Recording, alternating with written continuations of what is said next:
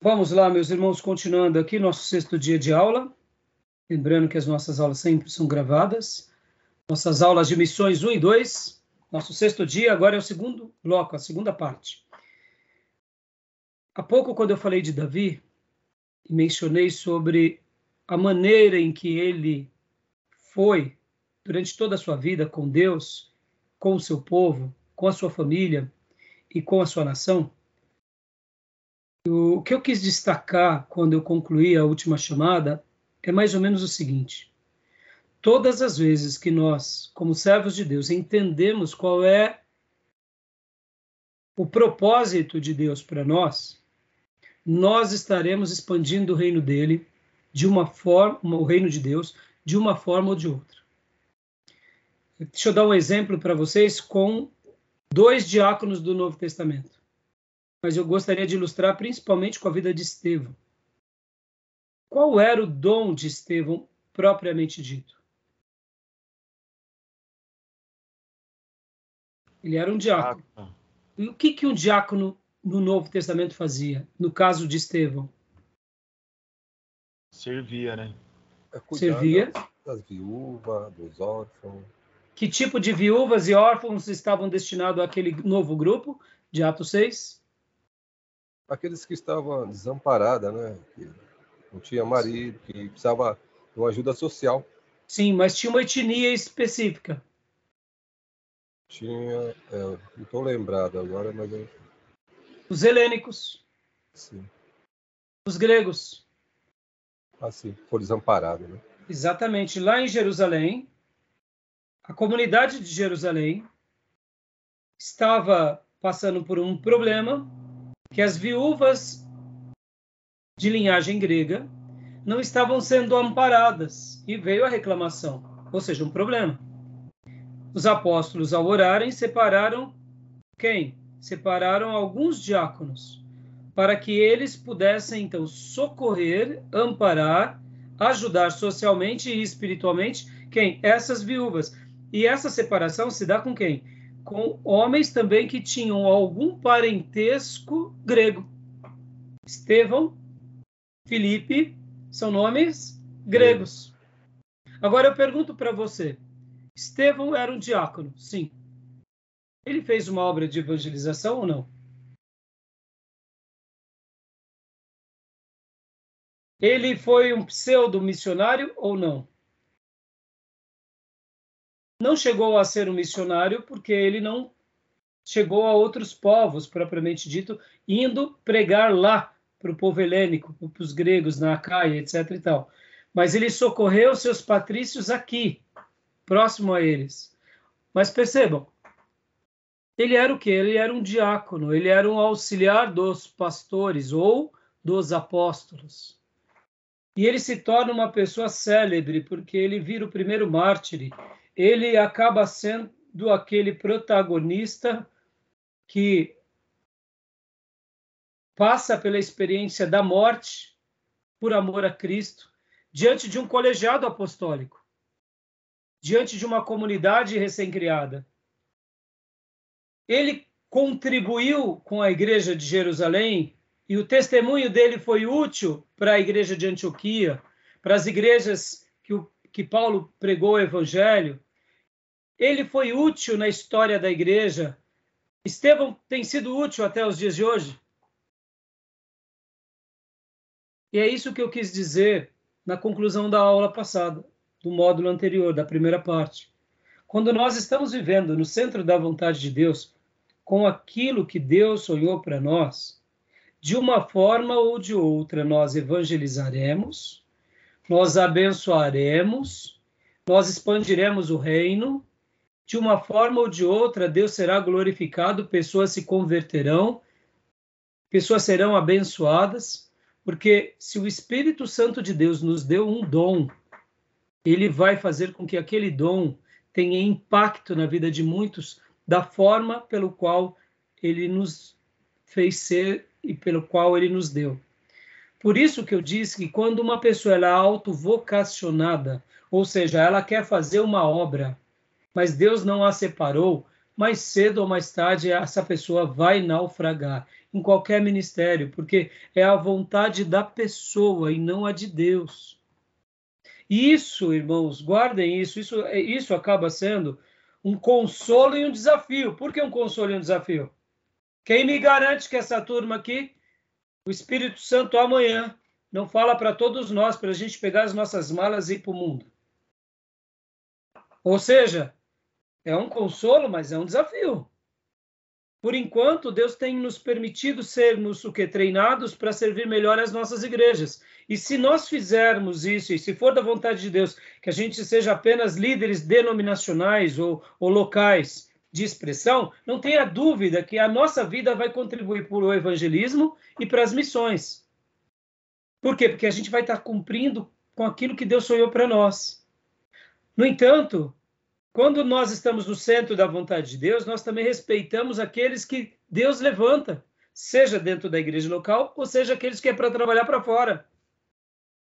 Pode ver, irmãos, não há disputas tribais de quem é melhor, se o missionário é melhor, se o evangelista é melhor, se o pastor é melhor, se o professor de teologia é melhor, todos estão cumprindo seu papel.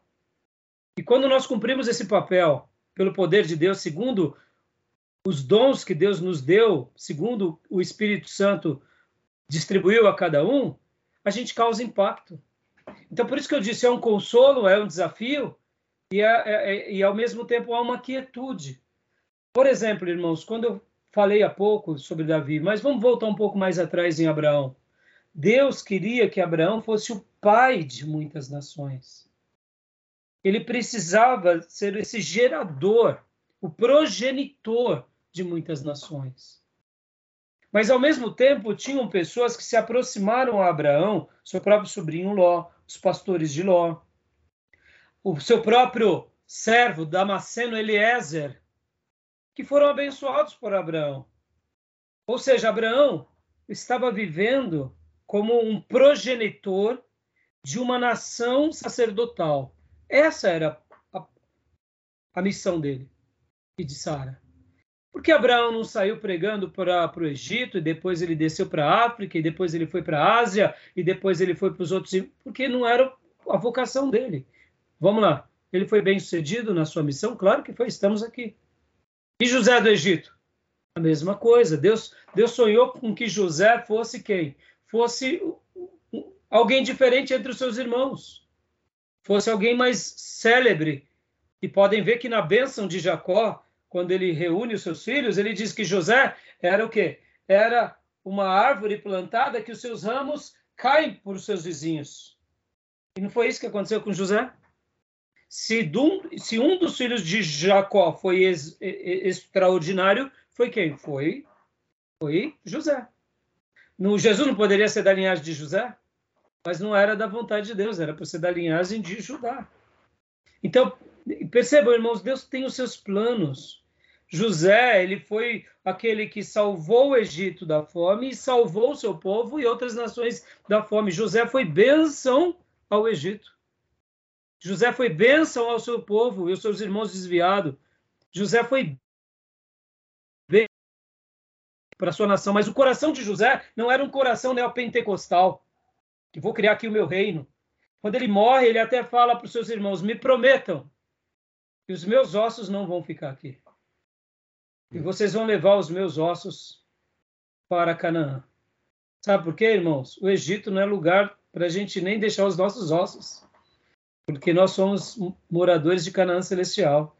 Olha só como é forte, irmãos. José foi o governador, o segundo da linhagem de poder do Egito, e ele não criou uma tumba para ele lá. E podem ver que Moisés, quando ele faz o êxodo, e depois Josué, quando ele chega em Canaã, quem estão com eles durante aquele período todo? As ossadas de José. Por quê? Porque o lugar de José não era no Egito, o lugar de José era em Canaã. Os ossos de José eram ossos missionários. Quando a gente. Irmãos, eu, em certa ocasião eu preguei uma mensagem sobre isso. Quando, quando Moisés chega para o povo e fala: cadê os ossos? Cadê os ossos de Josué? De José e conservam com ele durante 40 anos, Ali não é o culto macabro, é a valorização do que? Dos, dos restos mortais de alguém que abençoou o povo de Deus. Pensa na, na, na, na linguagem, no memorial, em que cada habitante ali desse êxodo, com Moisés e depois Josué com seus líderes, levando as ossadas de José de volta, 400 e poucos anos para Canaã. Irmãos, pensem vocês, é uma profecia, é uma aliança. Isso acaba sendo uma mensagem que se perpetua no coração de outros povos. Percebam, irmãos, povos que foram abençoados por outras gerações por causa da fidelidade. Quando a gente é fiel, Deus vai nos usar grandemente. E eu não estou falando aqui isso com isso para a gente ficar aqui no nosso cafofo do seminário e não fazer a obra. Meus irmãos, está aqui diante de vocês um pastor que pastoreia. Eu gosto de estar no meio das ovelhas, cheiro a ovelha, amo estar pregando para as ovelhas, estou junto das ovelhas, por quê? Porque esse cafofo aqui da teologia ele é muito gostoso, mas se a gente não gerar frutos, a gente também deixa a desejar. Então, é bom a gente ser treinado, mas vamos lembrar de tudo isso, que quando nós estamos no lugar que Deus sonhou para nós, a gente vai causar impacto para a glória dele. E o mais difícil é saber aonde Deus de fato nos quer, né, irmãos? Fala, nesse gente. período aí, nesse contexto, a gente vê que eles, eles vivem de uma forma individual, a pragmática. Ou seja, eles, a vida deles, eles influenciam os outros e mostra Deus. E na sua forma individual, as pessoas percebem que ele cultuava a Deus. Não era questão coletiva hoje, que as pessoas querem separar. Olha, vê a, a, tipo assim, igreja ah, na igreja eu sou uma pessoa, a minha vida espiritual e minha vida secular. Não existia isso para eles. e é isso, e essa mensagem, Júnior, não deve existir para nós também. Não, porque nós não vê. temos como fracionar a nossa vida. Eu, por exemplo, sou pastor aqui dando aula, sou pastor na igreja, mas eu sou pastor em casa. Sou pastor hoje, hoje eu fiz uma corridinha no Max Pfeffer, sou pastor lá. Não tem como eu falar, agora aqui não, agora eu não sou pastor agora eu posso fazer as coisas do mundo. Não, a gente não tira folga, né? Graças a Deus. É, o José no Egito, né? Exatamente. Ele viveu o exemplo da vida pragmática e é claro que ele tinha o seu, o seu momento com Deus, a sua sim, de, sim. devoção, e as pessoas percebiam quando ele falava Exato. olha, eu não acredito nisso porque eu creio no Deus. Tá assim, assim.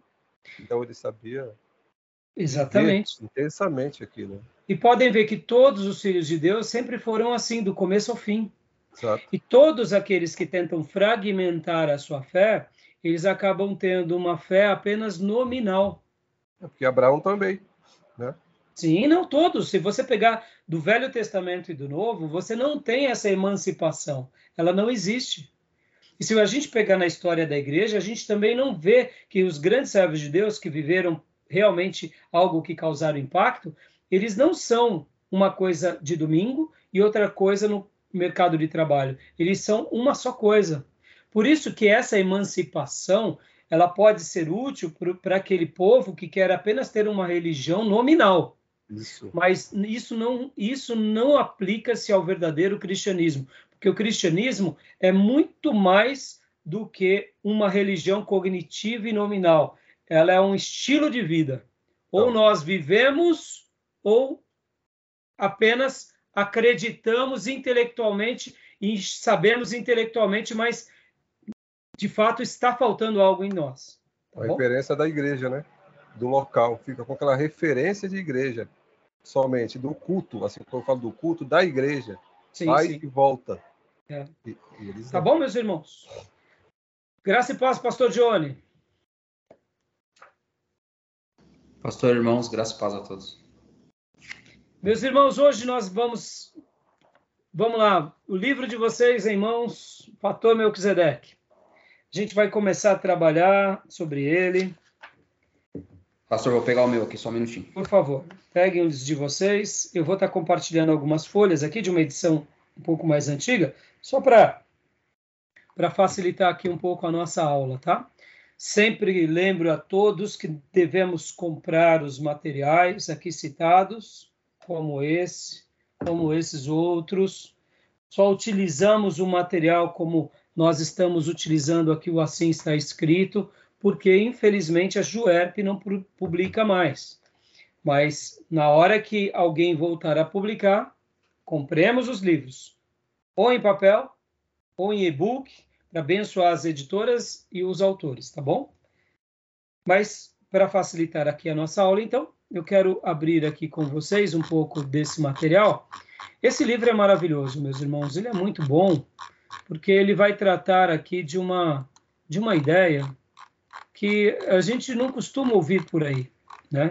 A gente não costuma ouvir sobre uh, esses assuntos. Eu, particularmente, conheci esse assunto ao ler esse livro e ao estudar esse livro.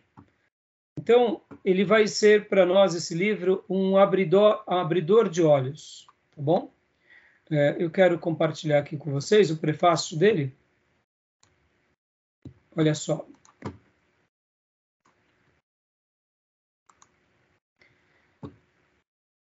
A parte 1 do livro vai trabalhar um mundo preparado para o evangelho. É onde o, o Dom Richardson chama o fator Melquisedeque, da onde derivas, de fato, o nome desse livro. Mas a tese desse livro serão três premissas. Três premissas. Porque a parte 2 é o evangelho preparado para o mundo, o fator Abraão. Então, aqui ele apresenta dois como divisões no seu sumário, conteúdo do livro. Por outro lado, vocês vão entender logo de início que ele vai falar sobre três características: fator Melquisedeque, fator Abraão e fator Sodoma e Gomorra.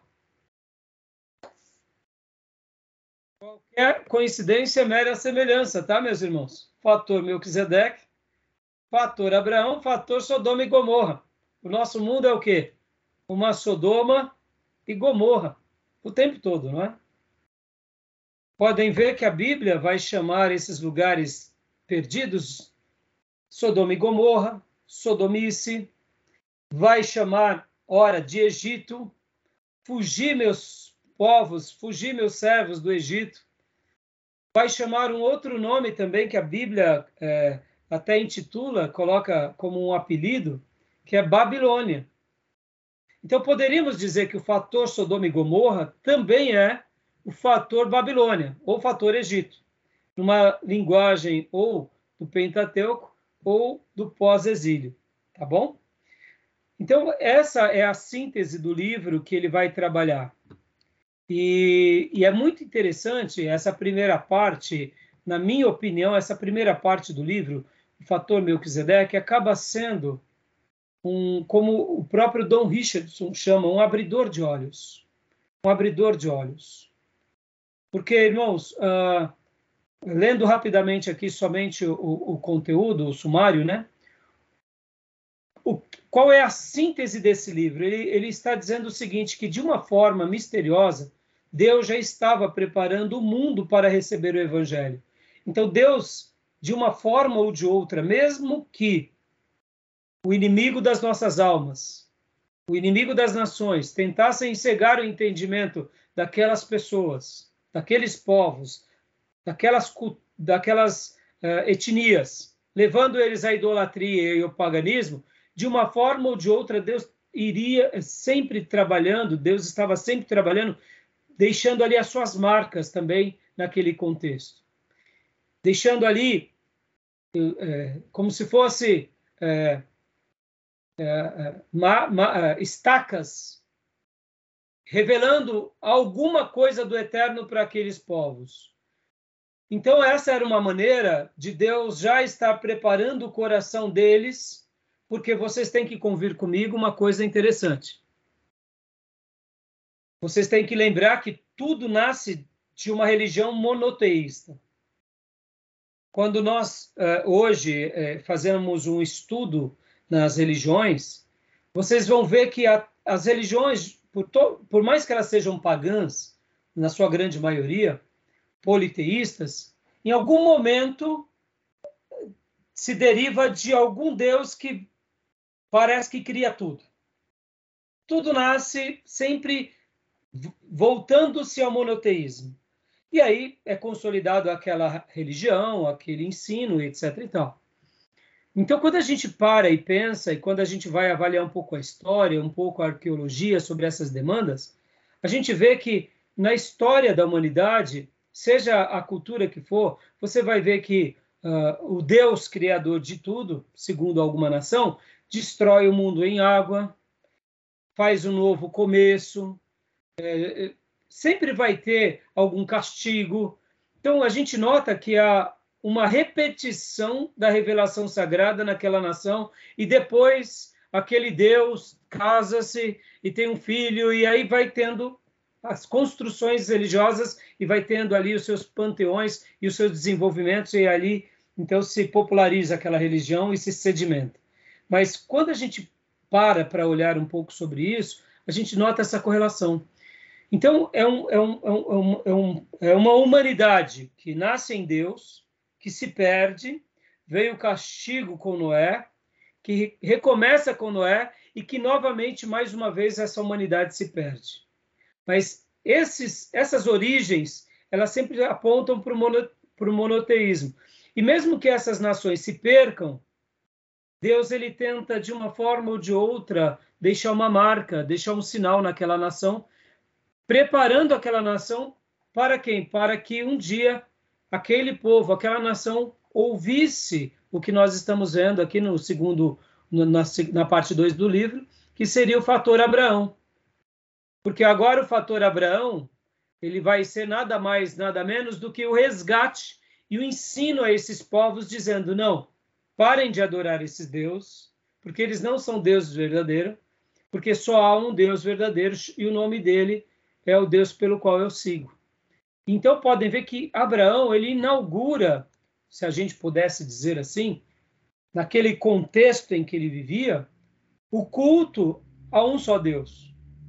Porque tudo nasce do culto a um só Deus, com Noé, com seus três filhos, Sem, Cão e Jafé, e ali eles se perdem novamente, como foi a geração antediluviana, antes do dilúvio.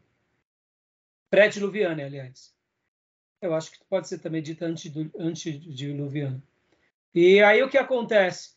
Abraão ele restaura esse, esse, esse, essa, esse monoteísmo. Então ele acaba sendo na história universal uma pessoa diferente, principalmente naquele contexto onde todas as nações estavam adorando muitos deuses. Então é, é muito interessante a, a maneira em que o autor vai vai trabalhar e vai desenvolver o seu livro. Tá bom? Tudo bem até aí? É, sim. Mas o, o, só um destaque, o próprio Abraão também ele era politeísta dentro do povo dele pagão, né? Sim, Deus sim. chama ele, ele aí ele, ele muda a partir da chamada de Deus. Né? Sim, sim, Júnior, exatamente. Ele não era, né?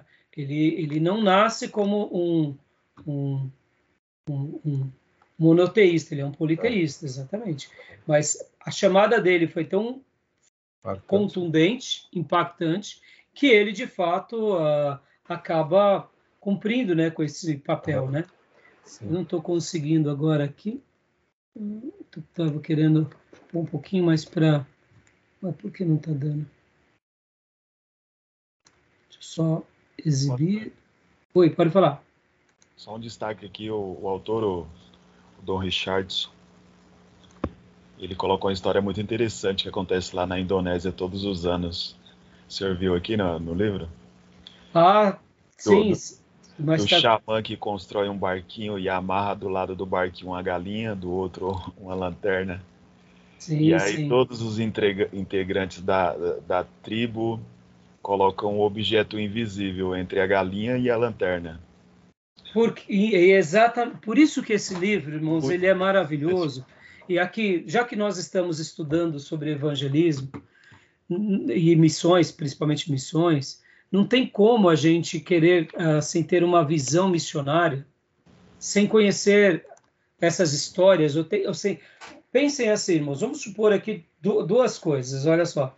Vamos imaginar que vocês sejam separados como eu, para serem pastores, uh, missionárias ou, ou quem sabe, uh, líderes de uma igreja local, como um diácono, um presbítero, etc. E tal. qual é a contribuição dessa matéria na nossa vida? Quando Deus levantar um missionário e ele chegar para nós e vai falar assim, Pastor Gil, Deus está mandando eu ir para a Indonésia. De cara, qual que é a nossa reação? Nossa reação ela é tribal. Ainda mais se for um, um, um jovem que é o, o, é o talento da igreja. A gente vai olhar para ele e vai falar assim: como que é? Como que é, José? Não, é Deus quer que eu vá para a Indonésia. Aí, mas para a Indonésia, mas você não está querendo fazer o seminário para se tornar pastor? A gente é bairrista, irmãos, olha só, tá entendendo? Então, numa hora como essa, depois de uma matéria como essa, conhecendo histórias como essa, o que, que a gente vai fazer?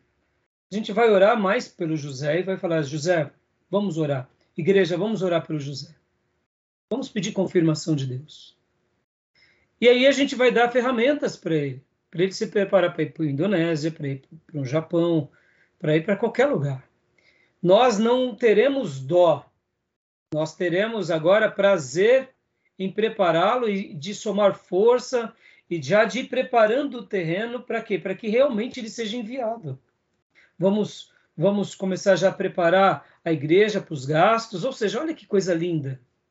Só faz essa obra quem realmente é, vive é, o amor às almas. Por isso que essa, esse módulo é um módulo que ele, ele vai despertar em nós essa paixão pelas almas, a necessidade de, de cuidarmos bem da nossa igreja, mesmo daqueles que são atribulados. Eu acabei de contar uma história para vocês esses dias de um problema que eu passei na igreja local que não foi tão grande.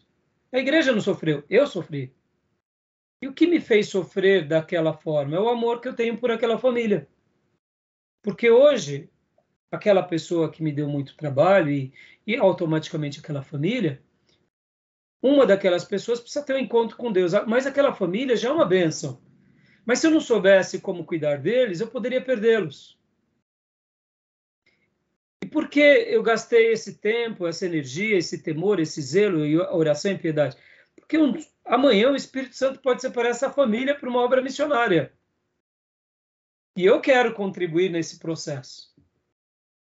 Perdê-los seria deixar de cumprir com um projeto de Deus para minha vida. Vocês entendem como é complexo a vida de um pastor? E como é difícil, muitas vezes, você olhar hoje o irmão atribulado? Porque hoje o irmão atribulado de hoje pode ser o grande Pedro de amanhã. A nossa vida é assim, irmãos. Quem é que dava um tostão furado para Jacó, o, o, o trapaceiro? Eu quero acreditar que ninguém dava um tostão furado. Mas depois do Vale do Jaboque, o que, que ele se torna? Ele se torna aquele que prepara agora José para o Egito. Eu percebo, irmãos, a gente não sabe do que Deus reservou para nós. Então, como eu disse, é, hoje, Dio, quando você toca nesse assunto, é muito interessante, porque essa aula vai fazer o quê? Vai fazer com que a gente tenha ferramentas e, e aprenda a olhar essa complexidade da Indonésia e a gente tente ajudar ele dizendo, olha, vai ter alguma coisa na Indonésia na história da Indonésia, que é o fator Melquisedeque, que Deus preparou o coração deles ali para que, de uma forma ou de outra, a gente tenha o acesso para revelar o Deus eterno. E aí, pastor, parou por aí? Claro que não. Temos a batalha espiritual, temos a guerra espiritual, temos a cegueira, temos a incredulidade. No final da aula de hoje, no último bloco, me lembrem de contar um testemunho de um, de um jovem promissor de uma, de uma igreja eu me lembro que um seminarista me contou essa história. E me, me lembre de contar esse testemunho no final da aula, tá bom? No final da aula. Então, então joia, Gil. Quer fazer mais alguma citação, Gil, sobre esse? Não, tá. Tá dentro do, do contexto, né? Mas é interessante, né? Por que colocar, Isso deixar um... É uma isca, né? Na verdade, Isso. é uma isca, né?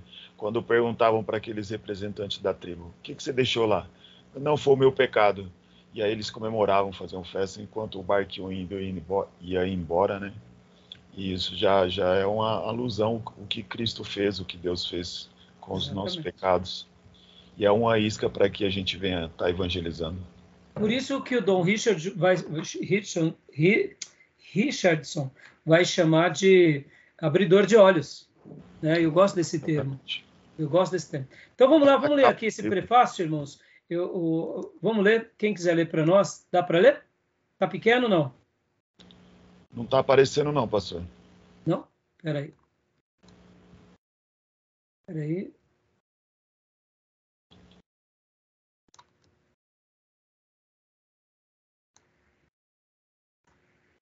Eu aumentei a letra aqui.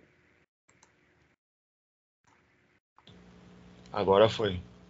Jóia. Então, alguém pode ler para nós, por gentileza?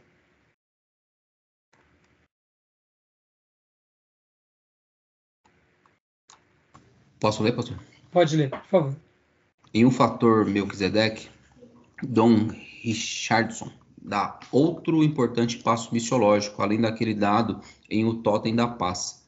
Ali, o autor demonstrou que o evangelho penetra eficazmente quando o missionário descobre e utiliza um ponto de contato cultural. Agora, o autor vai mais além. Só uma, uma, pausa, pastor, por gentileza. Podem ver que ele é o autor também desse outro livro. Então, fiquem atentos e, assim que puderem, leiam esse O Totem da Paz, tá bom? Agora, olha só que interessante, irmão. Que, cara, que, uh, que característica, em tese, é o Dom Richardson? Ele é um estudioso de missões que está preparando missionários para o campo então, poderíamos dizer que ele faz um papel de um mestre em missões que prepara o coração dos missionários para entender melhor as culturas e as nações. Vocês notam que talvez eu não, eu não sou um conhecedor da vida e das obras uh, de Dom Richardson, mas assim, pelo pouco que eu conheci dele, a maior contribuição dele é essa, é, é, é nos fazer enxergar coisas que possivelmente nós de demoraríamos anos de pesquisa no campo missionário. Olha que interessante. Nem todos serão missionários que desbravarão as florestas, ganharão as tribos. Alguns serão missionários mais é, como mestres, como por exemplo também o Timóteo Carricker, irmãos.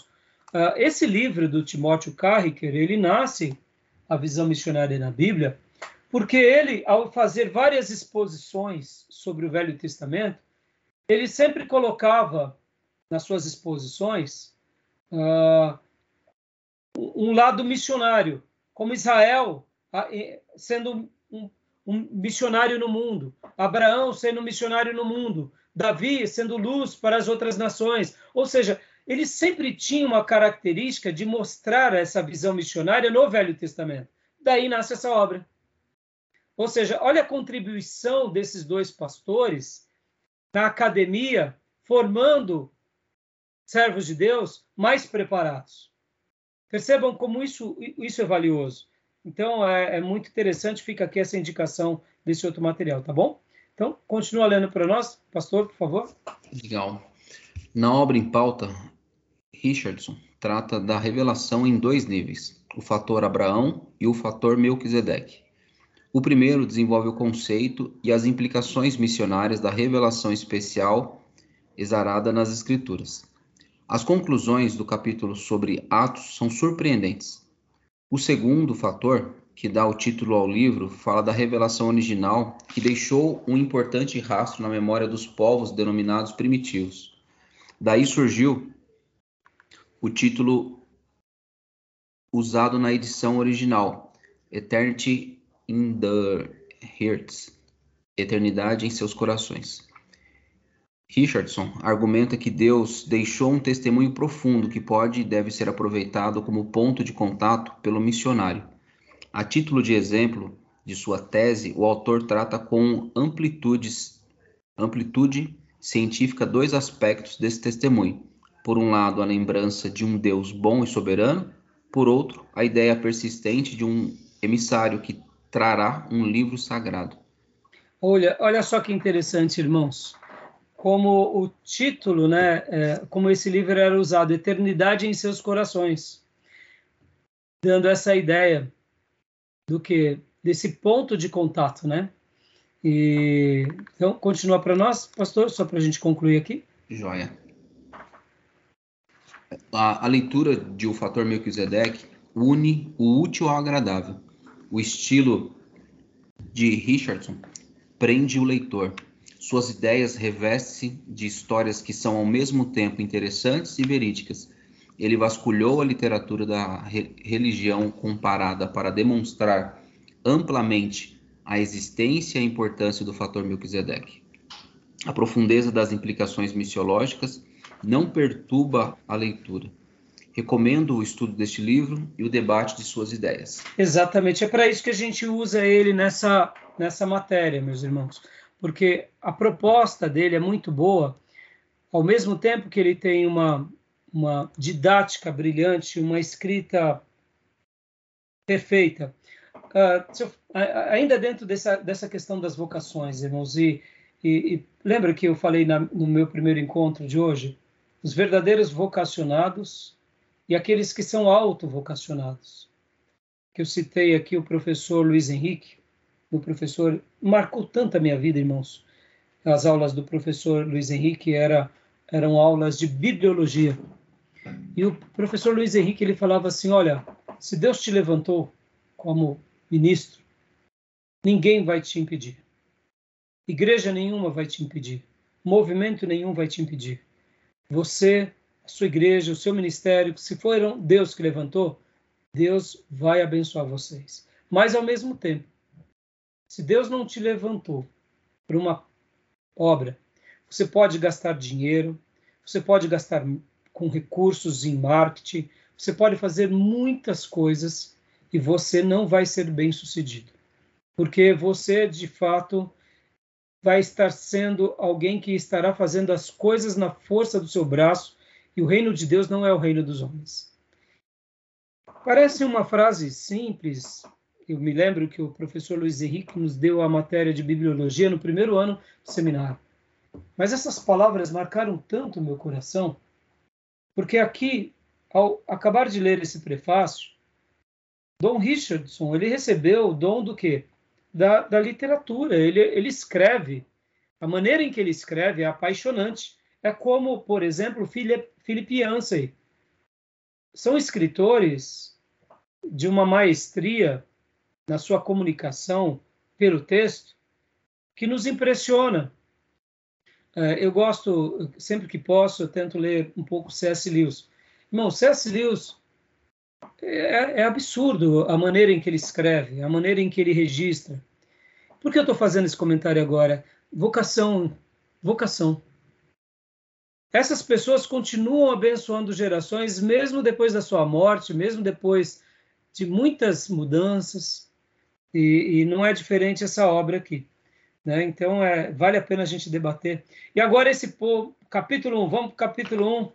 Esse capítulo é muito legal, muito bom, e a gente vai tratar dele hoje, agora aqui. É,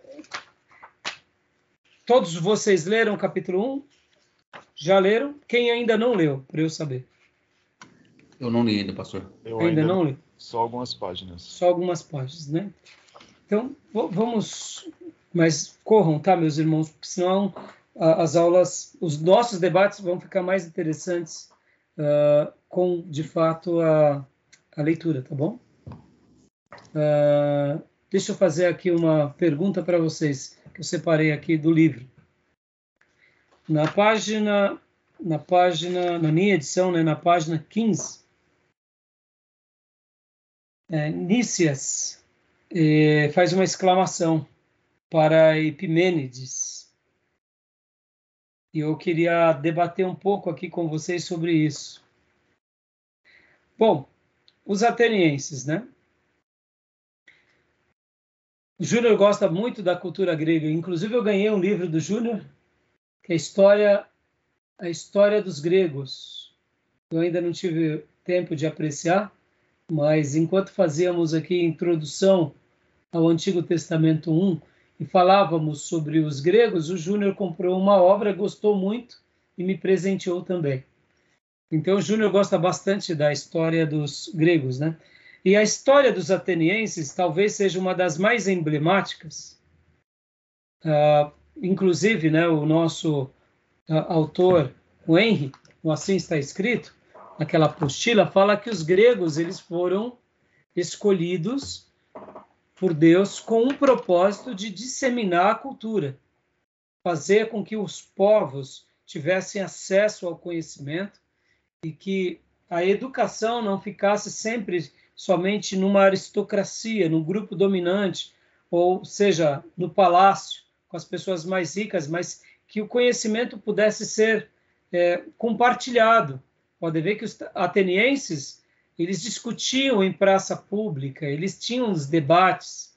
Então, agora aqui, o nosso querido irmão Dom Richardson, ele começa muito bem o seu livro falando sobre essa eternidade nos corações e ele coloca os atenienses porque dentro do, do acervo dos atenienses, vocês vão lembrar muito de um episódio em que Paulo está pregando em Atenas e ele usa uma fala muito curiosa. Lembra quando ele está em Atenas? Paulo está pregando em Atenas? Ele fala sobre um tipo de altar diante daquele panteão grego-romano, principalmente panteão ali grego, no caso, né? Qual era o altar? Ao Deus desconhecido. Exatamente. Então Paulo ele fez o quê? Essa ponte. Ele soube usar a ponte pela qual havia uma história entre os atenienses. Os atenienses, ao erguer ali, ao erguer de fato aquele altar, tinha toda uma história por trás daquele acontecimento que Paulo cita. Então, quando Paulo faz a citação em Atenas, mesmo sabendo que eles eram pagãos, mesmo indo em primeiro lugar ao grupo judeu da cidade e logo depois indo ali nas praças e ter pregado e debatido, e, é, e Paulo então mira para o altar do Deus desconhecido, e, e ali automaticamente Paulo começa então a usar aquela, a, aquele pano de fundo histórico como elo da sua mensagem. Então, Dom Richardson ele vai comentar um pouco sobre isso dentro dos atenienses. Depois ele vai para os cananeus e assim ele vai estar tá trabalhando os povos do Antigo Testamento. Então, quando a gente lê o Novo Testamento e vê Paulo naquele episódio, com essa história fica muito mais clara como Paulo realmente foi sábio ao fazer esse apontamento, usar essa ilustração viva naquele contexto. Então, uh, vamos fazer o seguinte, irmãos, vamos ler até essa página 15. São poucas linhas, né? Eu, então, vou compartilhar aqui com vocês. Quem tiver o livro, uh, essa nova edição, é normal que essa nova edição tenha palavras diferentes, tá, irmãos? Até mesmo uh, na, na parte que a gente acabou de ler, eh, tinha algumas palavras diferentes da nova edição, tá? Então vamos lá. Deixa eu pegar aqui.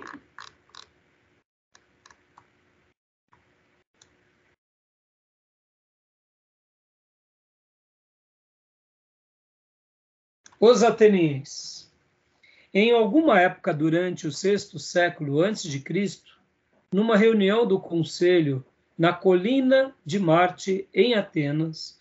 Pode ver que o autor, ele, ele olha a beleza, irmãos, de você ter aqui um, você ser um escritor exímio. Ele praticamente começa aqui o, o seu livro quase como Guerra nas Estrelas, né? Star Wars, né?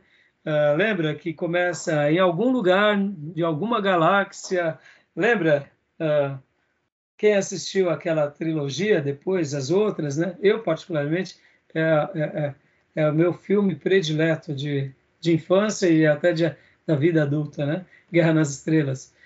Lembra que começa em algum lugar, em algum tempo, em alguma galáxia, o conselho se reúne. Perceba, ele, ele, ele, ele já começa a nos envolver aqui a um acontecimento. E agora leia para nós, pastor Johnny, a sequência aqui. Vamos lá. Diga-nos, Nícias, que aviso o oráculo de Pítias lhe deu? Por que esta praga caiu sobre nós? E por que os inúmeros sacrifícios realizados de nada adiantaram?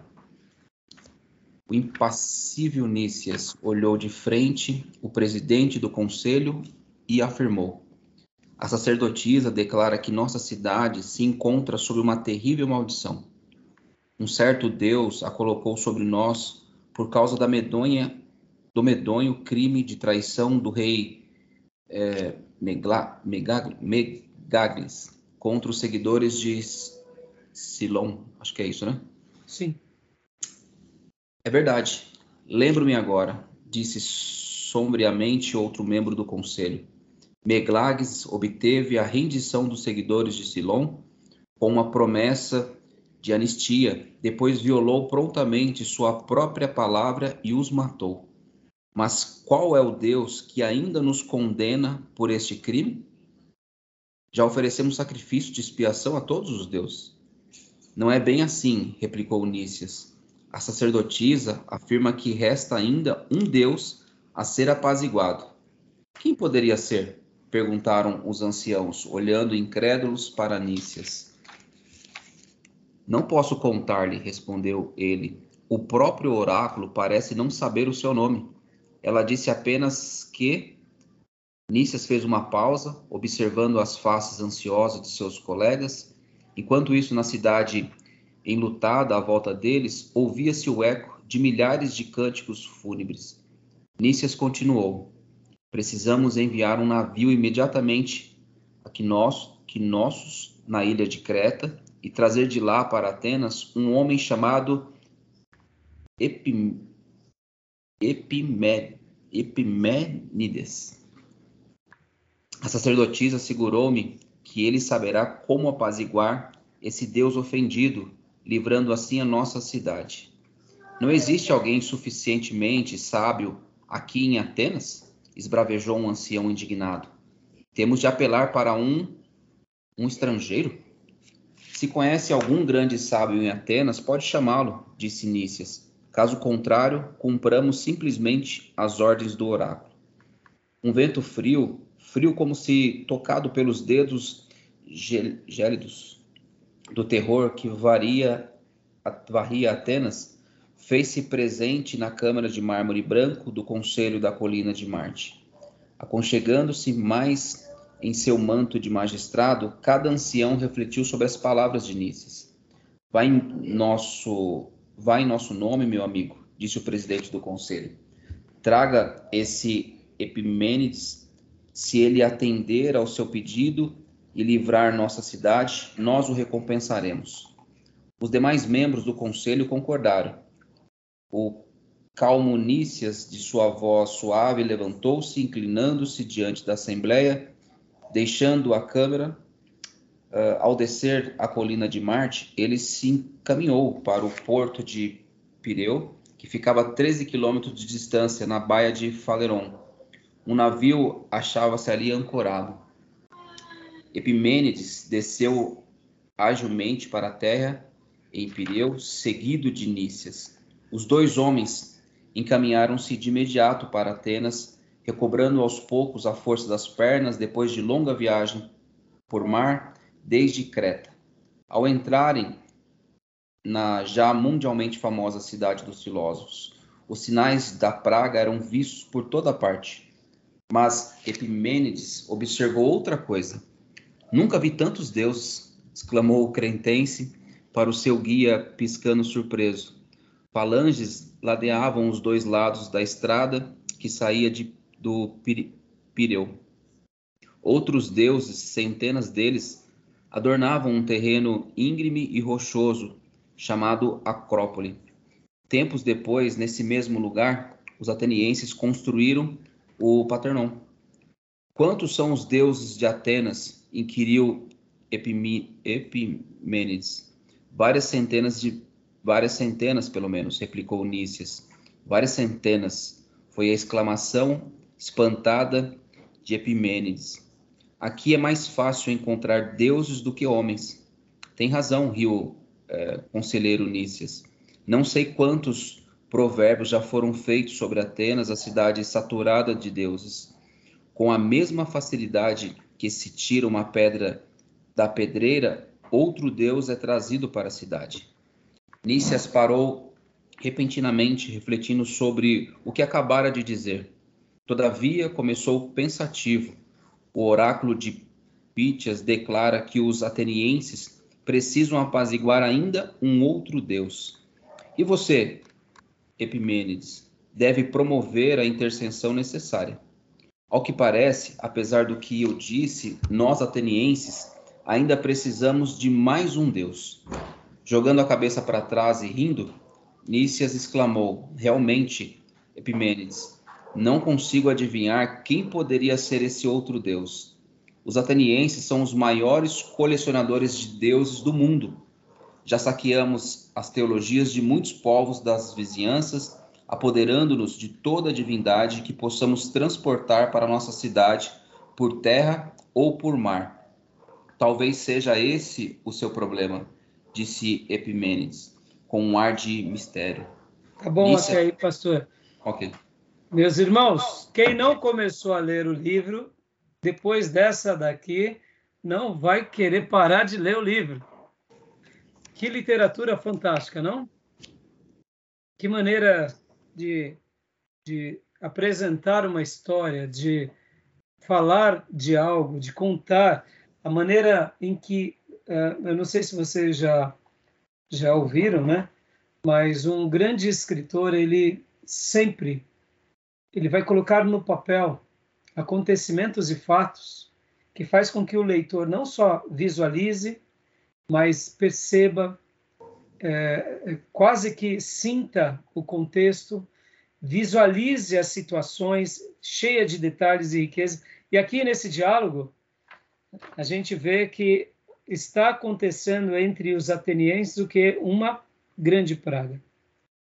Uma grande praga. Então, eu destaquei aqui a frase que eu queria ter trabalhado, e foi ótimo o pastor Johnny ter lido, porque deu assim uma, uma clareza, principalmente para aqueles que aqueles que ainda não leram, deu uma clareza do, do, do, do livro em si, né? Ou, ou seja, uh, o que nós estamos querendo tratar agora, né? Então, uh, o que eu quero dizer com isso? Em todas as pragas que os atenienses tinham ou passavam, ou sofrimentos que eles possuíam, eles faziam o que? Eles faziam sacrifício para que a ira daquele Deus é, fosse aplacada. Lembram desse termo em Teologia Sistemática 3? Aplacar a ira de um Deus, apaziguar o Deus, eliminar o castigo de um Deus sobre o seu povo. Qual era o termo na teologia que nós damos para esse tipo de acontecimento? Lembram? Estava dentro da expiação, mas era um termo dentro da expiação.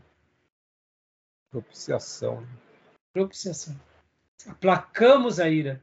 Então, os atenienses aqui, eles estão com medo porque, de fato, houve um crime, houve algo que abalou as estruturas da, daquela, daquele povo, e agora eles estavam vendo uma praga, e eles já estavam sem saber o que fazer, porque para todos os deuses eles faziam as suas oferendas e não conseguiam resolver o problema.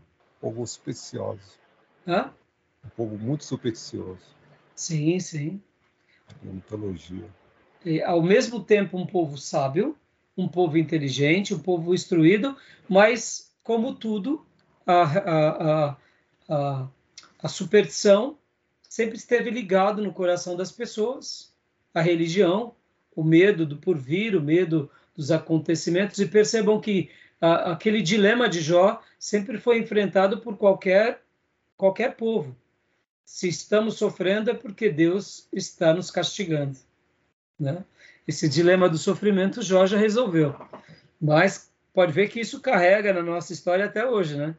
Então aqui chegam-se à conclusão, está faltando alguma coisa, está faltando alguma coisa. E a frase que eu queria destacar é essa frase no capítulo 15. Logo, quando jogando a cabeça para trás e rindo, Nicias exclamou: Realmente, Epimênides, não consigo adivinhar quem poderia ser esse outro Deus. Os atenienses são os maiores colecionadores de Deus no mundo.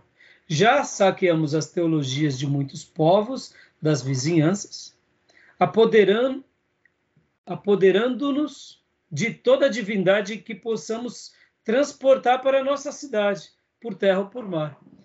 Porque essa frase representa uma grande verdade no mundo antigo. O que, que as teologias dos outros povos tinham a ver nessa questão? Vamos pensar um pouco aqui. Quando um povo lutava contra outro povo na antiguidade, para ver que aqui é, é século 7 antes de Cristo, em volta disso. Mas vamos pensar aí no povo do Antigo Testamento. Um povo guerreava contra outro povo. Por que era importante ele conhecer a teologia daquele povo? Para não ser frustrado, talvez, nessa batalha, se aquela divindade teoricamente é maior do que a minha, eu não vou contra ele. Sim, que mais?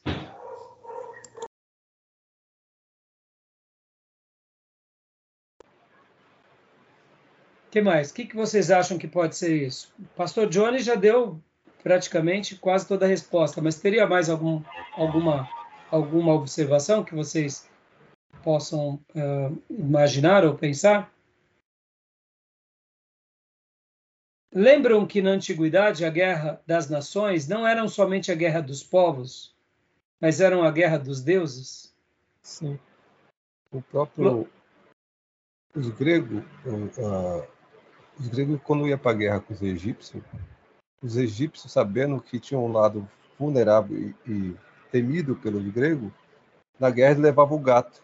O grego temia o gato. Dizia que era uma, uma um, fazia maldição, agouro, e ele temia. Então ele já dizia, poxa, vamos perder a guerra. E os egípcios, sabendo disso, sabiam um lado vulnerável. Era um jogo de xadrez. Exatamente. Você vê, por que os egípcios faziam isso? Porque, como o Júnior disse, ele era vulnerável. Para os gregos, ir à guerra sem a bênção de Deus, ou seja, debaixo de um agouro, era perda da luta, era perda da guerra. Então percebam que a guerra, muito mais do que uma guerra de um povo contra outro povo, era a guerra de um Deus contra outro Deus. Então, no momento em que eu tomava conhecimento do Deus no caso, egípcios, eu poderia oferecer sacrifícios a eles e de uma forma, eu diria, estratégica, se eu fosse contra aquele povo e aqueles deuses se agradassem de mim, facilmente eu ganharia aquela batalha. Então perceba que aqui a frase desse nesse diálogo está mostrando uma verdade que os egípcios, que os que os atenienses eles faziam, eles colecionavam as teologias porque se caso acontecesse algum mal, porque eles fizeram alguma coisa de errada contra o Deus daquela terra, e, e percebam, irmãos, essa expressão, o Deus da terra, não era só uma expressão dos samaritanos. Vocês lembram que uh, lá em Reis, quando há o cativeiro babilônico, e a Síria deporta os judeus para da tribo do norte, né? Israel, deportam eles para algumas regiões. Quem que eles importam para a tribo do norte? Vocês lembram? A maioria dos povos eram babilônicos. Então, os judeus da tribo do norte vão para uma região e vêm agora outros povos habitar a tribo do norte. Em, em um, um dos grupos maiores eram os babilônicos. O que, que acontece ali? Começam, então, a, os habitantes da tribo do norte serem mortos por leões. Lembra disso?